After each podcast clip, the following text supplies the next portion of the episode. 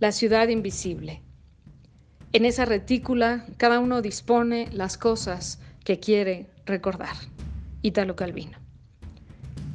Las calles que levantamos con aquellas manos en noches y días y horas intermedias tenían lo necesario. Sus cafés, un barrio chino con faroles oxidados, nosotros y niños que no fueron, la avenida de vértigo donde floreaban jacarandas de cara al fin del mundo. La tarde era gradaciones de luz.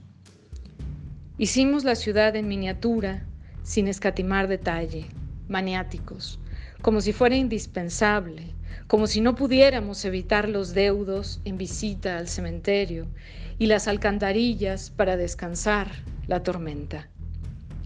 Ya nadie se acuerda, ni nosotros, de aquel barandal bien detallado de Polanco. Se lo llevó esa catástrofe que no consideramos parte del paisaje, la del estallar de vidrios, del cortar de troncos y escaleras, del fuego vándalo sobre las ruinas.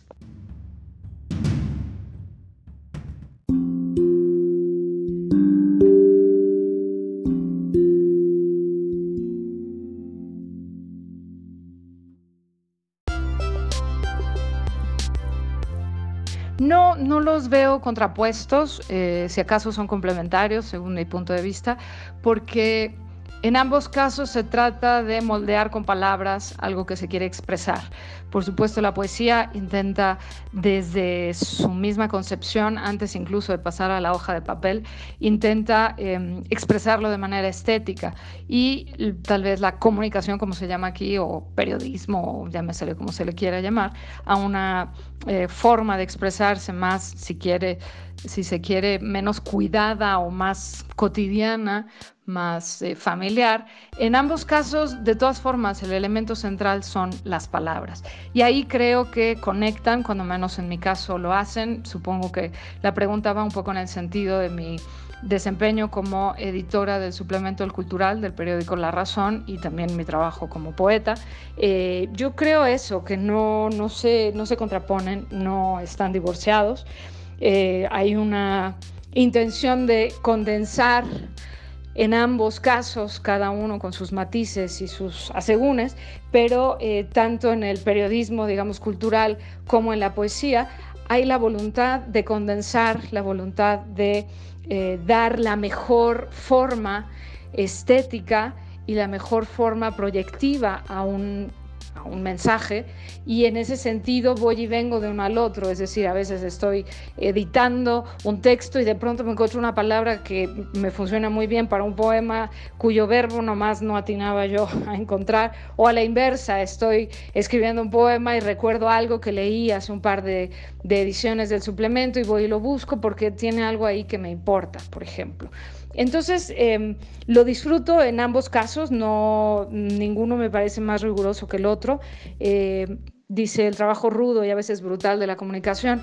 Yo por fortuna, y lo digo así porque para mí es una fortuna, no trabajo en periodismo, digamos, eh, ¿qué diría yo? De coyuntura, eh, de noticias diarias, de cifras, de esto y lo otro, política, no toco esos temas para nada. Entonces estoy realmente en una suerte de, limbo bastante disfrutable, donde me la paso leyendo cosas que tienen que ver con literatura, con historia, con las artes, con em, las distintas disciplinas de las humanidades y, y las bellas artes. Entonces me la paso muy bien, lo disfruto mucho.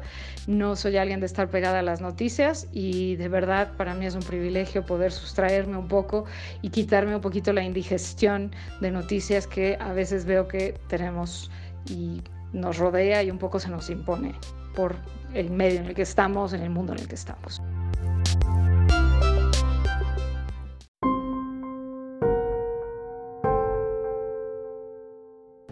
Ejerce la reflexión, la mirada crítica, la información periodística y la poesía.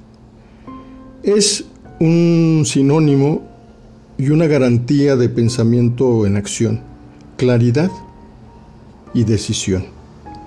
Es una habitante de nuestro idioma y nuestra cultura. Se llama Julia Santibáñez.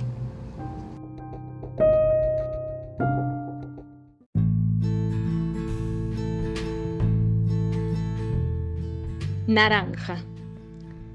Tan mía esta fruta amarilla, pesada, en hondura, la que cerrada en sí misma se afana de jugo. Ando acariciándole el ombligo, disculpándole esa mancha, como si nunca antes, porque juro que no, nadie conoció una fruta tan ventajosa de redondura y de promesa.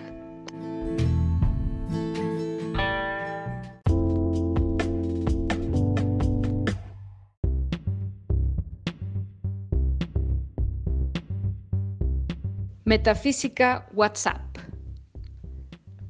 Pasan las horas y espero ese mensaje que no mandas, en el que no dices las ganas que tengo de besarte, necesito besarte, me muero por besarte.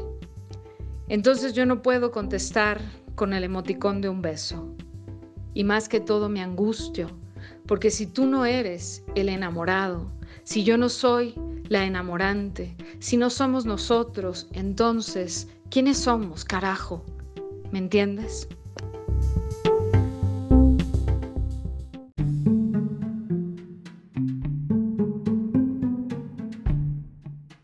En cuanto a la primera pregunta, no me parece que el lenguaje poético esté necesariamente desplazado en estos tiempos, digamos, de crisis. Quizá incluso sea un lenguaje más socorrido. ¿Por qué? Porque cuando estamos al límite buscamos palabras para decir lo que nos está pasando. Eh, no todos, por supuesto, pero sí creo que habrá una, una parte del universo de personas y más aún de lectores que tienen una urgencia por, por poner en palabras lo que les está marcando en estos tiempos. Eh, muchos de los grandes poemas, hay que pensarlo, desde la antigüedad clásica y hasta hoy, han nacido en contextos muy desfavorables, de guerra, devastación, exilio, estrago, pienso así al vuelo desde Ovidio hasta Raúl Zurita, poeta vivo hoy y productivo en Chile.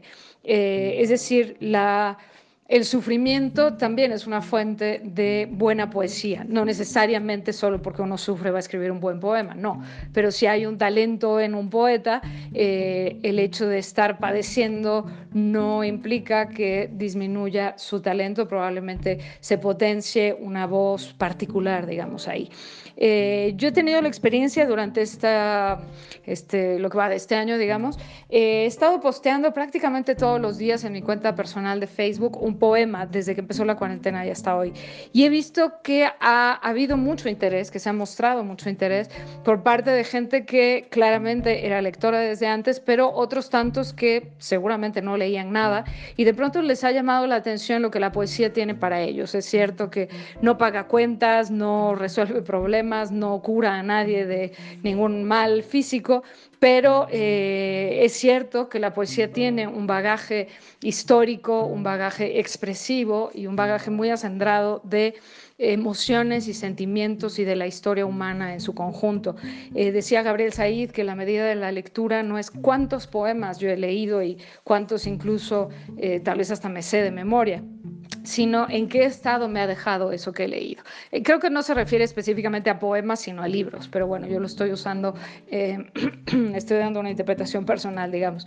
El, el, asunto no es cuánto uno ha leído, sino en qué estado lo ha dejado a uno la lectura de determinados, en este caso, poemas o versos, cómo se anda, cómo se ve, cómo se actúa, si uno se vuelve más físico, tiene una, eh, un desplazamiento, digamos, más notable en el plano físico a partir de la lectura.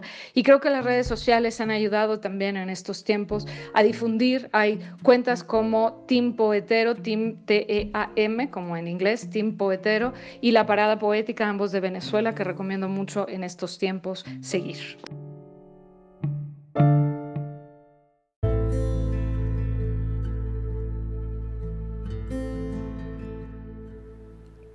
Bienvenidos a la casa.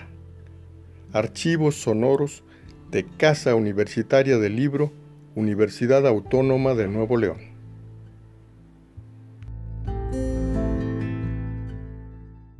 ¿Qué tipo de consecuencias o ecos o transformaciones ha ejercido la pandemia que vivimos en estos momentos sobre el ejercicio de la escritura? Julio Santibáñez nos dice.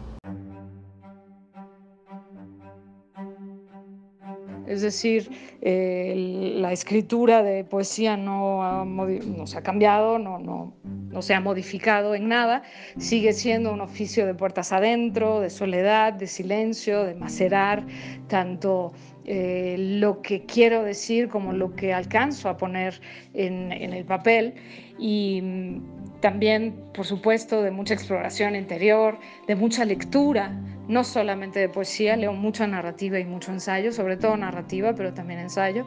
Eh, es decir, todo eso sigue siendo igual. Se han incorporado nuevos temas, por supuesto. Este aislamiento nunca lo había vivido. Entonces, bueno, pues eso genera otro tipo de reflexiones, otra búsqueda a nivel de cadencias y ritmos, en fin pero no, no noto en, mi trabajo, digamos, cotidiano eh, demasiada diferencia. Em, sobre todo si lo único que quisiera apuntar en ese sentido como diferente es que de pronto me he encontrado algunas voces eh, por ahí de gente que casi está exigiendo que se hable de tal o cual cosa.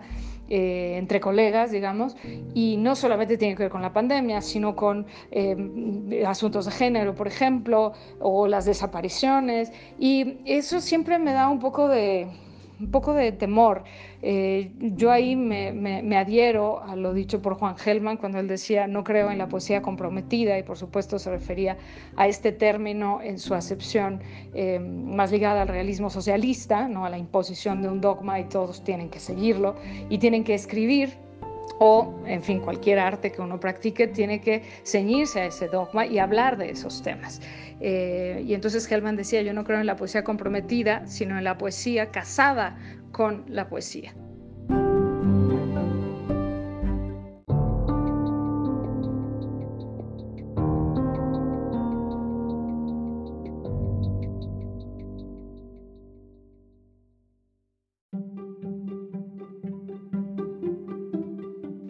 Con todo y moño. Esta enana es para ti. Manitas crispadas, bigotuda, la mueca de su cuerpo, para ti. Que te acompañe ante el espejo, beba tu copa cuando estés solo, se prenda del faldón de tu camisa y te ruegue con su boca de babas, mi enana entrometida, para ti.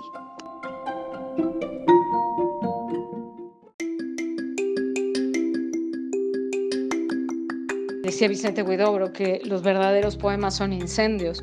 Y creo que cuando eh, un artista de cualquier disciplina, y en este caso me refiero a la poesía, se pone primero un mensaje al cual ceñirse, creo que entonces la poesía y la intención y la eh, digamos, todo el universo estético del poema queda subvencionado a un mensaje y ahí creo que uno de los dos padece y me parece que es la poesía. Entonces, eh, no, no me convence mucho como forzar a nadie ni, ni apremiar a nadie a escribir sobre un determinado tema.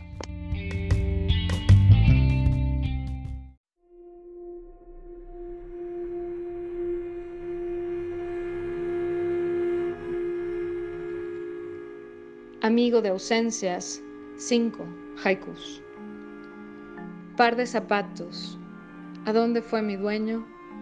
Temo la noche. Esta moneda, la que dejó en mi mesa, nada más hay. Se desampara esa hoja caída, le sobran vientos. Dejó encendidas tantas luces, mi amigo, que no sé cuántas. Yo dije adiós, inauguré mi orfandad murmuradora.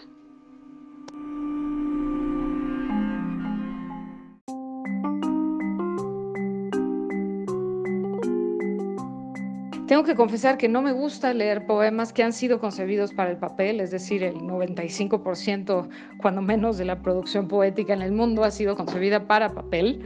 y me gusta leerla en papel. No, no, no soy para nada eh, adicta al, a la tablet o a los ebooks o a leer en el celular. O, me molesta muchísimo, no, no lo disfruto en absoluto. Yo soy alguien de mucho tacto, entonces me gusta eh, tomar el lápiz antes de sentarme a leer y sentir que voy a, voy a emprender un viaje con ese libro, con ese autor, eh, y que eso involucra los, todos los sentidos míos puestos ahí.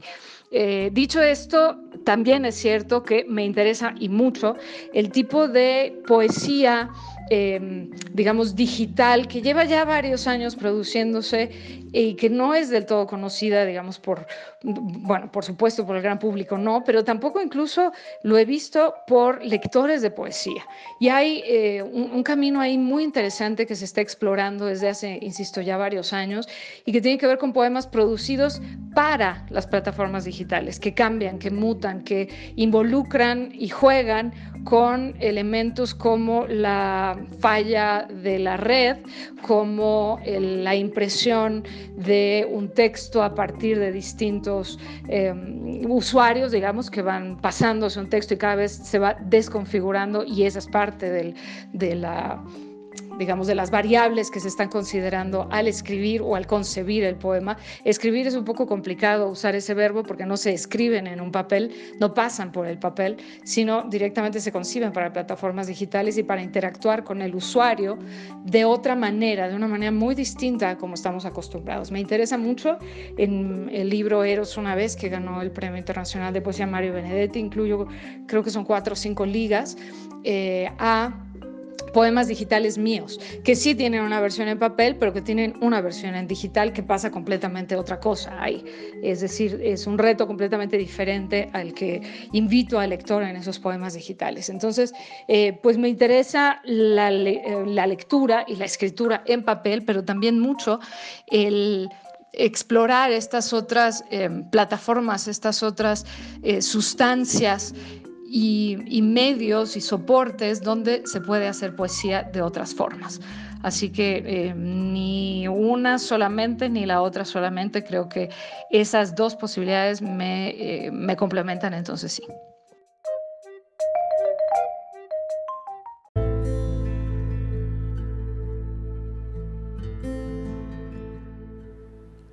Bienvenidos a la casa.